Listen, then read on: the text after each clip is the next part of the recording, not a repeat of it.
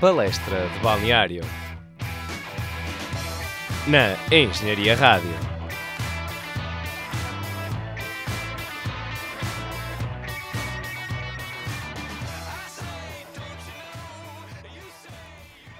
Bem-vindos a esta jornada repleta de bombons para o Benfica, um rebuçado para Famalicão, um pudim abado de periscos ali para, para as aves e bastantes quentes e frios. Sejam bem-vindos ao Palestra de Balneário, eu sou o Diogo Metel. Eu não sou o Francisco Caetano, alterando a ordem inicial, sou o Rui Filipe. Eu sou o Tomás Miranda. E eu não sou o Rui, mas uh, sou o Francisco. E, e, vamos, portanto, analisar a, a, jornada 17 e começamos com o jogo inaugural Porto 1, Braga 2. Comentários desta partida? É sim, eu acho que, sinceramente, o Porto esteve muito, muito aquém do que se previa, porque apesar de ser contra o Braga, uma equipa forte, como toda a gente já sabe, uh, o Porto jogava em casa e tinha de aproveitar um possível deslize do Benfica no clássico, que não veio acontecer, mas tinha de fazer a sua parte. E nem isso foi capaz de fazer, portanto, uma equipa que quer ser campeã não pode reagir assim.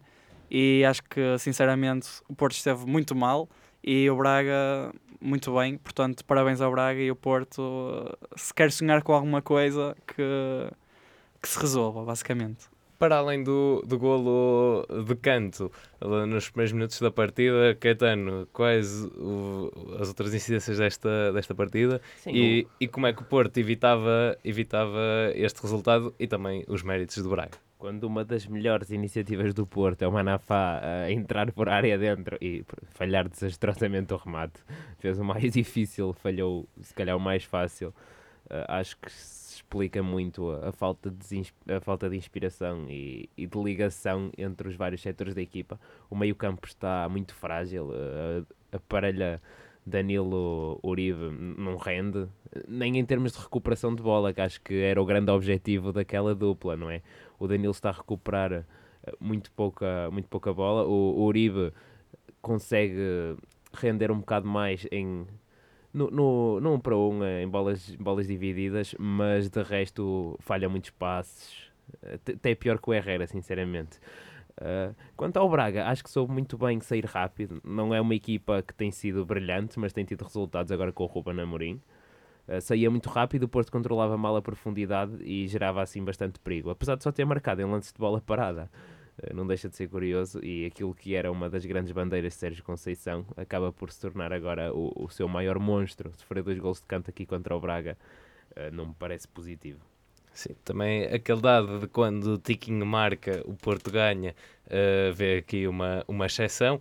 Tiquinho, uh, a par de Alex Telles, que falharam duas grandes penalidades, uh, numa clara tentativa aqui de preparar já a taça da Liga, o ano passado também perdida né, nos penaltis, portanto já, já sabemos de antemão que vai acontecer nesta semana, uh, provavelmente.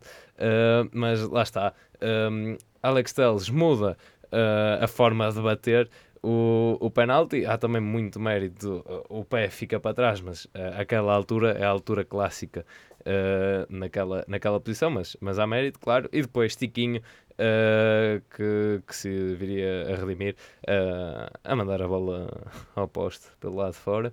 Uh, e também aqui um, uma nota para Marquezin, cuja técnica de reposição de bola está muito aquém de outros guarda-redes que já passaram pelas balizas azuis e brancas. Sim, e podemos pensar logo no seu antecessor, que era o, o Iker Casillas. Portanto, eu acho que o Porto, sinceramente, Uh, a chave deste jogo acho que foi mesmo o meio campo, como o Caetano estava a referir há pouco, porque o Braga esteve muito melhor e conseguiu muitas vezes ganhar, principalmente na primeira parte, muitos duelos a meio campo e eh, muitas segundas bolas, e aí viu-se logo uh, quem é que queria estar por cima no jogo, e depois isso verificou-se, apesar do Porto depois na segunda parte ter respondido melhor, é verdade, com uma boa reação, uh, parecia que os jogadores estavam com outra alma, mas não chegou. Mas e... isso só se verificou naqueles 7, 8 minutos depois do golo. Exato, Por- E depois é de do empate, segundo golo Sim, sim, até sim, quebra completamente. claro, né? exato. Para não falar das substituições de Sérgio Conceição. que Isso aí nem se foram, fala. eh, Inexplicáveis. Por isso é que eu ainda não falei. Exato, desculpa Rui.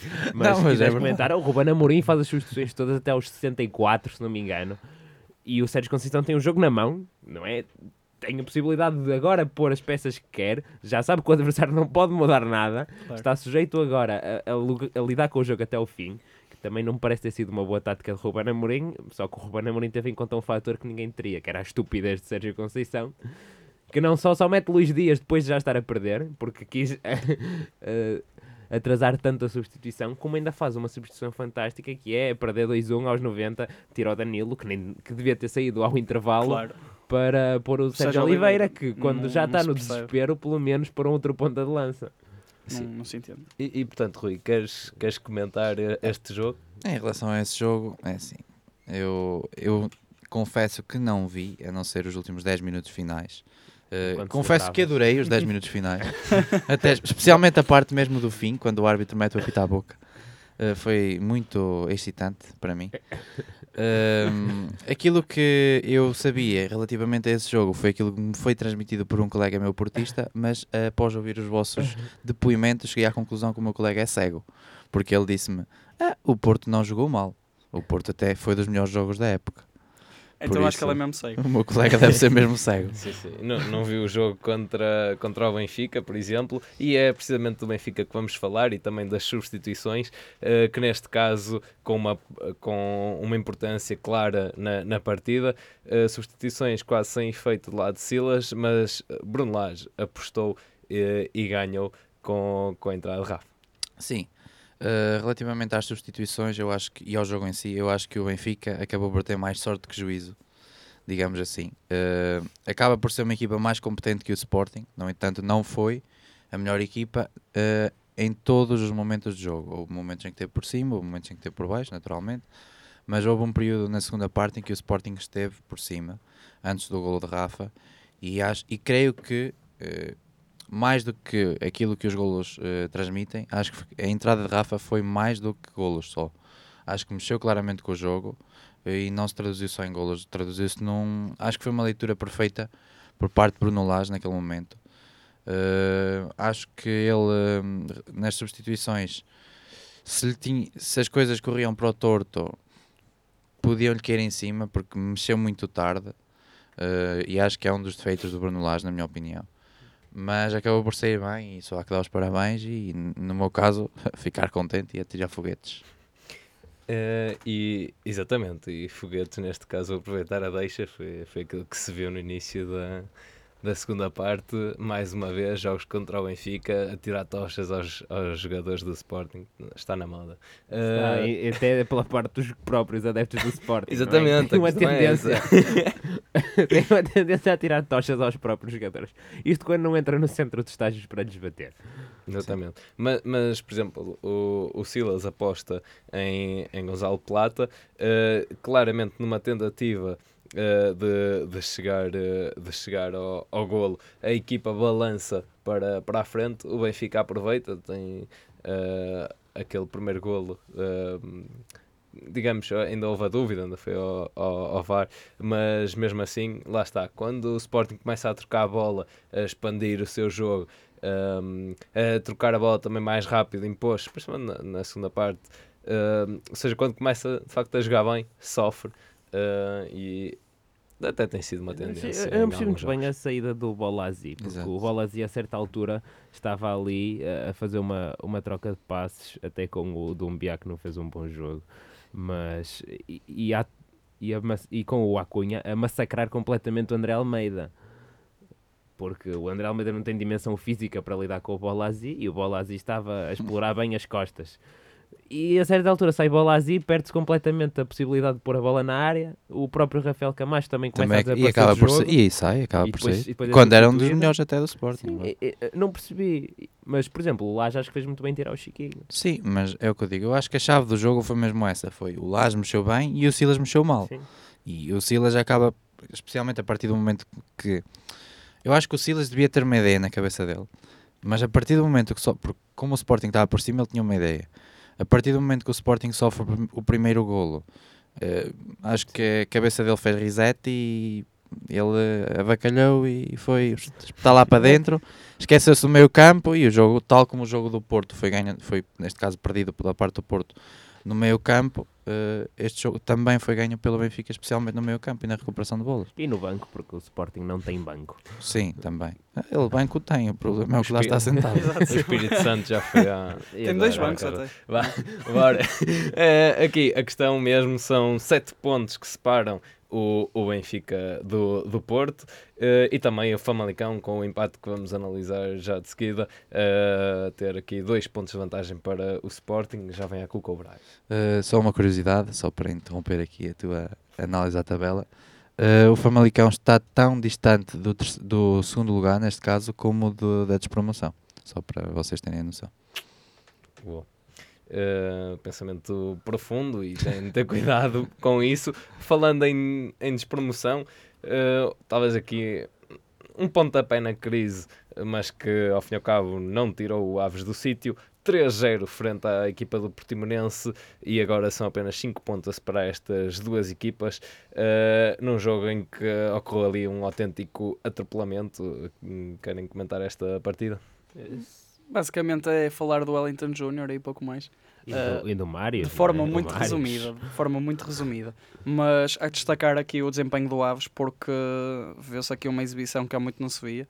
Uh, temos talvez aquele resultado positivo contra o Braga, mas um 3-0 frente ao Portimonense, apesar do Portimonense estar na situação em que está, uh, é de realçar e muitas oportunidades criadas. Portanto, acho que o Aves está de parabéns, sem dúvida. Uh, 12 remates, 5 enquadrados, portanto é um bom futebol. E Sim. se continuar assim, pode ser que atinja voos mais E altos. só tem perdido pela margem mínima, portanto eh, não tem sido também muito mau. E, e por falar em margem mínima, temos o Vitória Sport Clube a vencer por 1 a 0 o, o Santa Clara. Eh, nesta partida em que eh, Uma vergonha Santa Clara. Eh, Isto de admitir que antijogo é propositado é uma palhaçada. Deixo já aqui a minha crítica. Pronto, façam o que quiserem com ela. Isso é mentira! mentira! Infelizmente não é. Mas bom momento. Um momento de silêncio agora para Joacine Catar Moreira. também está outra chicotada psicológica. Desta no Eu até digo mais. Joacina, treinadora do Sporting, acho que isso ia resultar bem. Oh, sim. eles andavam na linha. Isso era mais que o Maradona, pá. Oh, mister, Muito bom. Se eu for, a, mara- eh, a música fica para o fim. Eh, não sei se querem acrescentar mais alguma coisa. Ah, acho que ganhou a melhor equipa. Partida. Neste jogo acho que ganhou a melhor foi preciso equipa. esperar, mas eh, merecia, claramente, de longe. Exatamente. Foi um Eh, massacre. vamos, vamos então passar ao, ao empate do Tondela frente ao Moreirense, 1 a 1. Eh, esta partida fica marcada por um domínio esclarecedor do, do Tondela. No entanto, também com um penalti desperdiçado por Pité ehm, numa falta de Fábio Pacheco sobre Tomislav. Uh, já são seis uh, os penaltis um, a favor do, do Tondela, uh, dos quais quatro uh, não, não, conta, não, não foram golo. Portanto, há aqui essa quebra do Tondela. Aspecto curioso também para os cânticos na bancada uh, do estádio João Cardoso, uma vez que uh, os adeptos então uh, estamos a jogar eh, fora. Uh, porque os registros em casa para, para Tondela estão, estão fraquinhos, mas, mas fora estão, uh, pronto, dão-se melhor e, e estão em, em décimo, décimo classificado.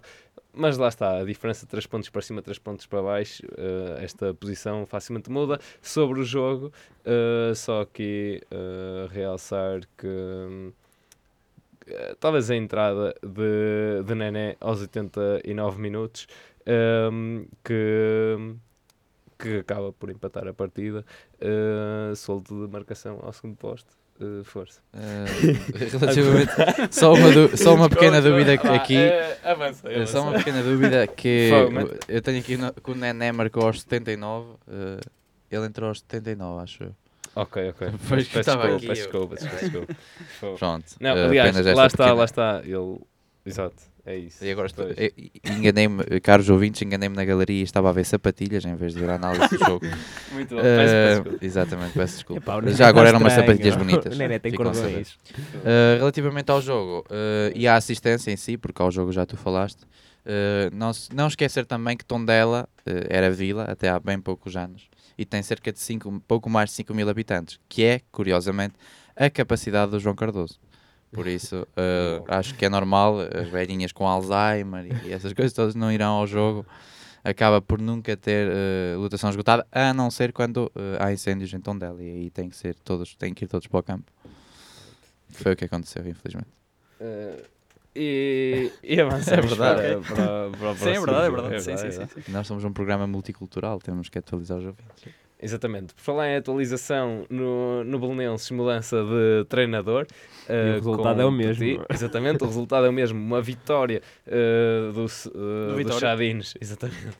Eh, por, por uma bola a zero, com muito apoio nas bancadas, 1661 adeptos. Eh, no entanto, Júlio Velasquez, o treinador eh, sadino, a reencontrar aqui a equipa que treinou em 2015, se não me engano. E aqui só um dado antes de passar ao jogo e já dou a palavra: o Vitória de Setúbal termina a primeira metade da liga com 22 pontos. Eh, é um, um dado eh, quase equivalente à época 2007-2008, quando Carlos Carvalhal treinava a equipa, ano em que conquistou a taça da liga. Ehm, e também, na, só que de referir que com os mesmos 22 pontos em 2015, 2016 e 2016-17, eh, na segunda parte, não sei se te recordas, Caetano eh, apenas pontuou 8 pontos e depois eh, ficou na primeira liga apenas por eh, naquela combinação de resultados apenas por um ponto. São E passa- chamados passamos mínimos. jogo. Uhum. Sim, e aqui também podemos dizer que o Vitória fez os, os serviços mínimos frente ao Belenenses. Uh, num jogo, curiosamente, o Belenenses esteve por cima. Uh, apesar de estar a jogar em casa e não parecer, porque os adeptos do Vitória que apareceram em grande massa. Uh, aqui também um destaque para eles, parabéns pela deslocação. Um, o Belenenses com 17 remates contra 10 do Vitória e 64% de posse de bola contra 36 do, do Vitória. Portanto, isto espelha aqui muito também do que foi o jogo. Uh, um maior domínio do Belenenses, é verdade, mas o Vitória sempre com, aquele, com aquela ratice, podemos dizer, uh, sempre assertivo e depois o, o Eber esteve bem no meio campo, uh, sempre a controlar e depois o Guedes fez a diferença. Portanto, parabéns para a Vitória que vai subindo aos poucos. Sim, eh, só aqui uma pequena informação que estava aqui em conferência com o meu caro colega Diogo. Eh, na Liga 2007-2008, quando o Setúbal fez os mesmos 22 pontos que este ano, eh, eram apenas 16 equipas, ou seja, essa época continua à frente desta. Exatamente. Ou seja, pontuou o mesmo número de pontos. Este- esta, esta- explicação é para aquelas velhinhas com Alzheimer que eu venho por já. Tondela, Tondela. Eh, ou seja, caras ouvintes, eh, o, o Setúbal conseguiu pontuar o mesmo número de pontos em menos jogos. Ou seja, mérito para o Setúbal de 2007, 2008. Mérito para Carlos, Car... Carlos Carvalhal.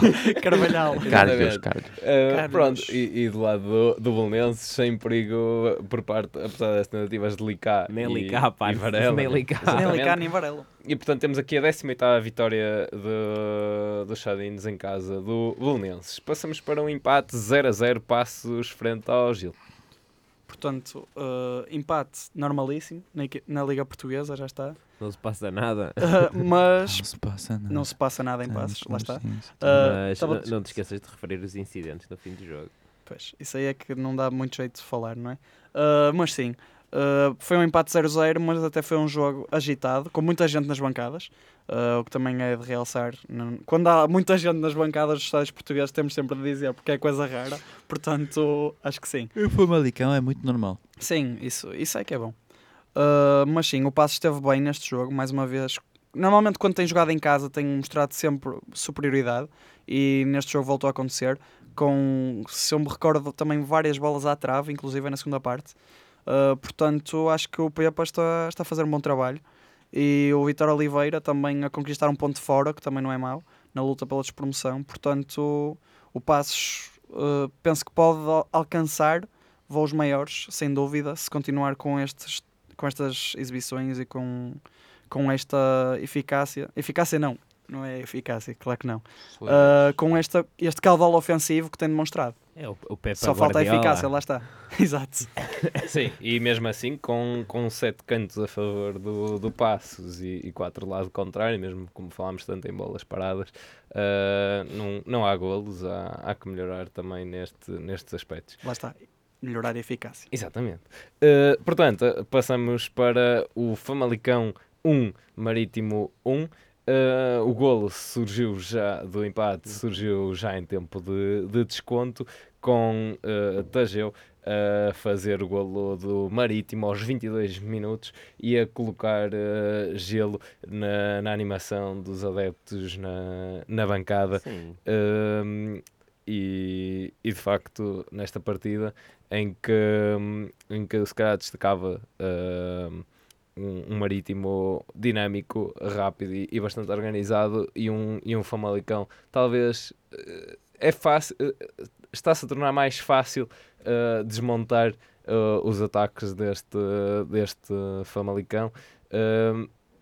E aqui o ponto de viragem. podemos dizer, quando perdeu no, no Dragão, depois tem uma decadência de resultados, depois está a recuperar, perde no, no Benfica e agora já, já não há uma grande consistência, mesmo assim, terceiro lugar para esta equipe. Sim, e recupera. Agora tem mais um ponto de vantagem sobre o Sporting. Tem menos um ponto de distância para o Porto. Eh, Na verdade, o Famalicão ga- ganhou esta, nesta jornada, não Sim, é? foi o Foi o- segundo foi o mais vitorioso. Exatamente. Eh, e, mas mas com, com bastante pressão e, e também a ter, a ter a oportunidade eh, por Fábio Martins à barra, também há de, de realçar. Hum, E e, o Pedro Gonçalves jogou bem? Faltava esta. Olha, mas, mas não vieste ao programa em que o, Ele marcou o- gol. ele marcou gol. Porque fui celebrar com ele, pá, mencionamos. pá. Ah, Vamos para a party. Mas Muito bom, não muito faz bom. mal, nós festejamos por ti, abundantemente. exatamente. Tiramos a camisola no estúdio. Já agora o Pedro Gonçalves, eh, que tornou-se ontem o primeiro jogador que eu já vi da primeira liga de, liga de, de equipas menores, digamos assim, a patrocinar um perfume na sua página de Instagram. Pronto, obrigado Uau. por este dado. Vou, vou já Mas é um verdade. Tanto é que Diogo Jota comentou lá como isto anda. Três pontinhos. Pronto, muito bom. Ahm, nem sei o que, é- que é que é dizer. Ah, mas- passa, passa. Não, não, eu queria, queria só, pronto, só, só uma palavra para Nanu, também não tem nenhum perfume, mas tem velocidade e, e, e, seu- e, e nos seus dribles, de facto, ahm, aqui é- penso que vai ser um jogador importante para, para o Famalicão. Ahm, Adapta-se a, várias posições, no jogo demonstrou, eh, tem capacidade de finta e, portanto, talvez essa frescura no, no, no ataque possa vir daí. Eh, de recordar apenas a última vitória do Famalicão sobre o Marítimo em 1992, qu- quando de um 2 a 0 e em termos atuais o Marítimo já não perde há 6 jogos e não sofria golos nos 4 jogos anteriores a este, não sei se tem mais algum comentário este- Não, não, não. Eu passava agora para o Rio Ave. Sim. Exatamente. E que jogo do Rio Ave. E que jogo, meus senhoras, meus meninos. É isto É dizer mais, só. é mais a, a- a miséria em que andou Boa Vista desde que saiu o Lito Vidigal. Mas eh, já agora falar do, do bom golo, o bom primeiro golo do, do Rio Ave, uma boa jogada. Tem, tem, tem merecido mais atenção e mais algum nível exibicional. Às vezes não ganha, por exemplo, o jogo com o Benfica, que foi um bom jogo, tanto do Piazon como do, eh, como do Taremi, por exemplo, para a taça e acabou por, eh, por, por não conseguir a vitória. E aqui a mostrar que há uma grande diferença entre ter, eh, por exemplo, o Carvalhal ou o Daniel Ramos, que até há, há pouco tempo chegou também a treinar eh, o Rio Ave, não com resultados tão bons. Sim, é, mas é- esta equipa do, do Rio Ave que também é forte na, na questão de criar, hum, criar ataques, também eh, ataques rápidos. Do lado do Boa Vista também temos eh, agora dois jogadores que vão para, para o Benfica, assim, estes, estes negócios. eh, Sim, e, e do lado do Rio Ave, o, o Taremi também está a ser associado a clubes da Premier League. Saiu ontem na imprensa. O Taremi que, que se evidenciou no, no jogo da taça. Exatamente. Sim. E Ah, quando o Coates decidiu fazer três penaltis também. Sim, sim, sim. sim. Isso foi um jogo. Cartão, Foi, é foi um cartão jogo. amarelo? É cartão amarelo, cartão amarelo. por acaso, nesta, nesta partida, quatro cartões amarelos para, para a equipa do, do Boa Vista, três na, na primeira parte, também condicionou. Boa, vistão. Boa. Pronto. Sim, Sim, sim. mas e é- Ricardo Costa teve algum? Uh, por acaso, por acaso não. Fogo. Este- Incrível. Já Sabe, vocês viram aquele ranking que saiu de jogadores com mais cartões vermelhos na última década? Ricardo Costa ocupava um honroso quarto lugar. E o Bruno Alves o primeiro, não? Ou o Pepe? Não, não. Sérgio Ramos. Sérgio Ramos, Sérgio Ah. Ramos, claro. Claro, fazia sentido. Um, e, e, portanto, aqui da. Aliás, permitam-me dizer que, o, o, o- desculpem, mas isto é urgente, o Ricardo Costa não leva cartões amarelos há, vamos contar, 1, 2, 3, 4, 5, 6, 7, 8, 9, pelo menos 9 jogos. Amanhã está nas notícias.